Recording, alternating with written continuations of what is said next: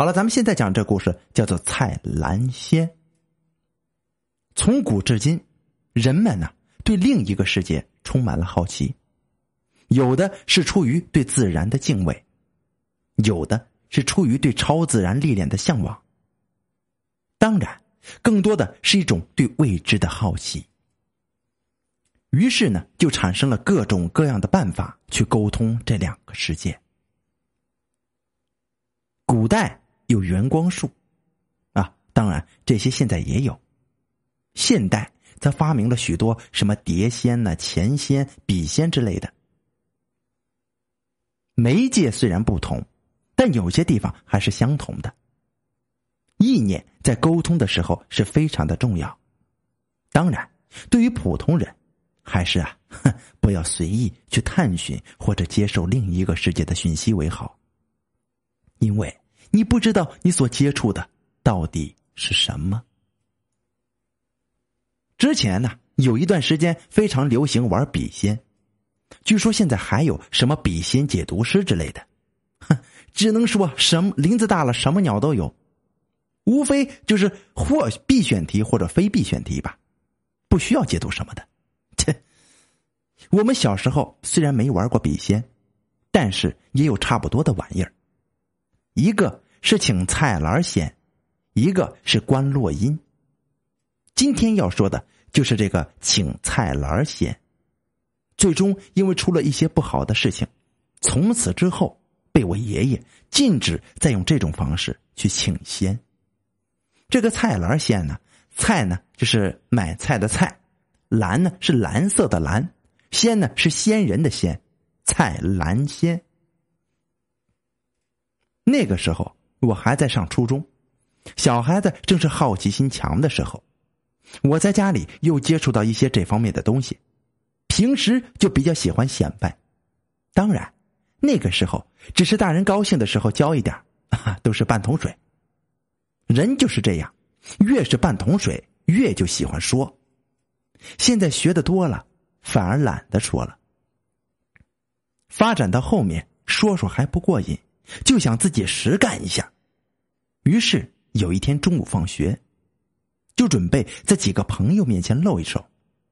所谓的请菜篮仙，道具呀，其实很简单，就是准备一个菜篮子，一件小孩的衣服罩在菜篮子上，菜篮子底部插一根筷子，然后由主法者念动咒语真言，就可以请了。咱直播间人不要不要学啊！不要学啊！菜篮筷子都好找，那个时候家家都有。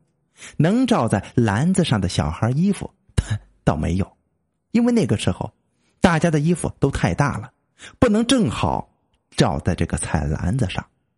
哎，说来也巧，那时正好有个同学家里又生了一个小弟弟，刚一岁多，衣服的大小。正合适啊，我们就怂恿他回家偷一件出来。小孩子经不住刺激呀，没多久就拿了一件衣服来了。那既然东西都齐了，接下来就看我的吧。烧香点烛，凭着记忆画了一道符出来，对着菜篮子念起了请仙咒。不知是请的时候不对，还是画错符了。咒语念完了，动他妈都不动，继续念还是不动。这个时候，有两个同学就开始起哄了：“切，不会是假的吧？”一听他们说假的，我就有点着急了。没想到心一急，哎，这菜篮子忽然抖了一下，自己开始动了起来。菜篮子边上的一边啊，有个同学抓住菜篮子的柄，据他们后来说。他根本就没有动，是篮子自己动的。这个时候，菜篮子开始不停的画圈我看应该八九不离十了，我还微微有些得意呢。于是就让我同学有什么疑问就可以问了。第一个同学问的问题我还记得，他问了一句：“你是谁？”篮子在沙盘上。竟然写了个吕洞宾，这这时候八仙的故事大家都已经很熟悉了，一看来了个吕洞宾，大家都很兴奋呢，还让大家，还让他呢猜大家的姓，结果都猜对了。因为前两天考试刚过，明天公布成绩，于是就让他请猜出大家的成绩。篮子停了一会儿，一个一个的成绩都报出来了。结果第二天，卷子发下来，大家都一分不差，只有一个同学因为成绩算错了，后来又改掉了。这么一来，大家呢对这个蔡兰仙呢愈加的尊敬起来。后来。基本每周都会请一次蔡兰仙，问的问题也是五花八门，什么都有。还有人问暗恋对象能不能成的，这个吕洞宾倒也不嫌烦，一一都做了回答。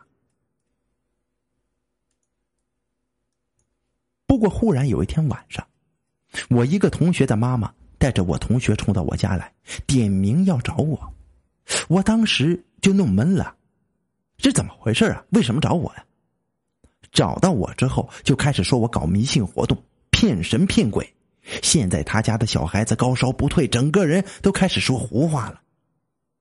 爷爷听到这个，狠狠的瞪了我一眼，我就知道有的苦头吃了。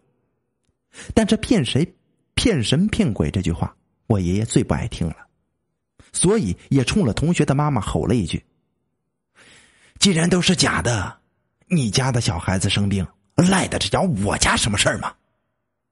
原来生病的那个孩子，就是被我们偷了衣服的那个小孩。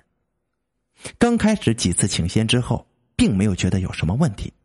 可是上个星期那次，请完之后，第二天衣服就穿上去了，结果小孩子就开始生病。刚开始还以为是孩子感冒发烧，于是就吃药的吃药，住院的住院。但是在医院一切正常。回到家又开始发烧，烧了都快他妈一个星期了。后来我那个同学自己看着都怕了，于是就向他妈妈坦白交代了。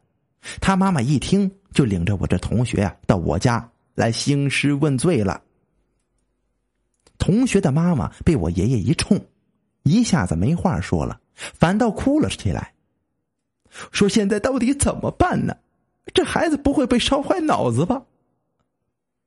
我爷爷说：“哭什么哭啊，快把孩子抱过来呀！”同学的妈妈这个时候才反应过来，转过身去就回家里抱孩子了。这个时候，爷爷呢就叫我把事情的经过说个清楚。都到这个时候，也没有什么好隐瞒的了，隐瞒也是一顿打。坦白说，不一定呢，还可能打得轻一点呢。于是就把怎么开始、怎么结束的一五一十的就说了出来。我爷爷叫我把我，我爷爷叫我把我画的符再画一遍给他看看。画完之后就连连说道：“哎，胡来，胡来呀！所谓画符不知窍，要被鬼神笑；画符若知窍，鬼神吓一跳啊！一道符并非一样画葫芦就可以的。”从画符开始，每一笔都有相应的存想密咒，直到最后一笔，这样的一道符才算完整呢。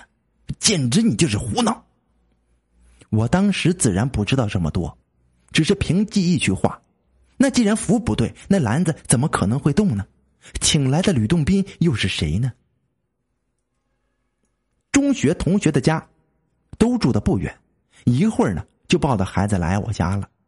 可能是同学的妈妈走得急呀，所以小孩子就被颠得哭了起来。还没进来，就听到一阵一阵孩子的哭声，哭的那个让人心烦呢。我到现在都很讨厌小孩子哭的声音啊！这这这是题外话了。不过说来也奇怪，原本还哭得很大声的小孩子，一到我家神坛面前，忽然就不哭了。我爷爷把孩子抱过来。仔仔细细的看了看眼睛和双手脉门，对同学的妈妈说：“啊，没什么事，今晚我就给你家孩子退烧。”让我们把请蔡兰仙的篮子和衣服都找回来，在家的大厅里，让我按照我的方式再给请一遍。我负责念咒，但是扶篮子的手除了我那个同学之外，还差了一个，就叫他妈妈代替。我也只好一样画葫芦再请一遍。咒语还没念到一半，仙儿就来了，开始在沙盘上画圈。我问道：“嗯，你是吕洞宾吗？”蔡澜用筷子在沙盘上敲了三下，代表是。我爷爷这个时候忽然就从后面走了出来，把我家吕祖先师的画像在手里展了开来，对着蔡澜子说：“哼，你看看这是谁？”忽然，菜篮子一下子飞快的抖动了起来。我爷爷对着菜篮子说：“你到底是谁？”篮子呢，在这个沙盘上写了一个某某某的名字，我们谁都没见过。继续问这孩子的病和他有关吗？篮子仙儿一一呢就在这沙盘上做了回答。原来呀，这小孩子生病确实呢和这篮子仙儿有关系的。但是呢，他并非恶意的，只是觉得这小孩子好玩，就是逗逗这个小孩玩。因为那天附身在这个衣服上，没回去洗，没晒太阳，又正好跟着衣服回去了。但是毕竟人鬼殊途啊，小孩子身体又弱，所以玩的时间长了，小孩子渐渐的就扛不住了，生病了。问明了缘由，既然并无恶意，那就让他快走，别缠着小孩子了。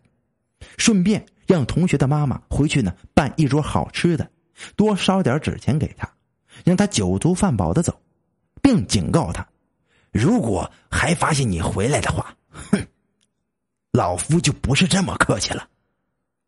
菜篮子仙儿也答应了我们的诉求，但是天冷了，希望我们能多烧几件衣服给他，这都不是什么问题，自然也一并给了他。这头处理完。那头，我爷爷从神坛向前供花的花朵上拔了三朵花下来，用开水泡了，画了一道符在里面，让我同学的妈妈装在瓶子里带回去给小孩子喝，喝完就没事了。我同学的妈妈经过前面接触，菜篮子仙儿也被吓得那是一愣一愣的，原先的霸气都没了，拿到了符水，还一个劲儿的感谢我爷爷，回去就按照当时答应烧了饭，买了菜。买了纸钱衣服给烧了过去，第二天小孩子的烧啊就退了，啊，至于我嘛，当天晚上就被狠狠的打了一顿，并且警告以后自己一个人不能再用任何方式去醒仙，一直到现在呀，我都没有敢再请过菜篮子仙呢。好了，这就是我要为大家讲的菜篮仙的故事，咱们接下来再讲一个，大家稍事休息。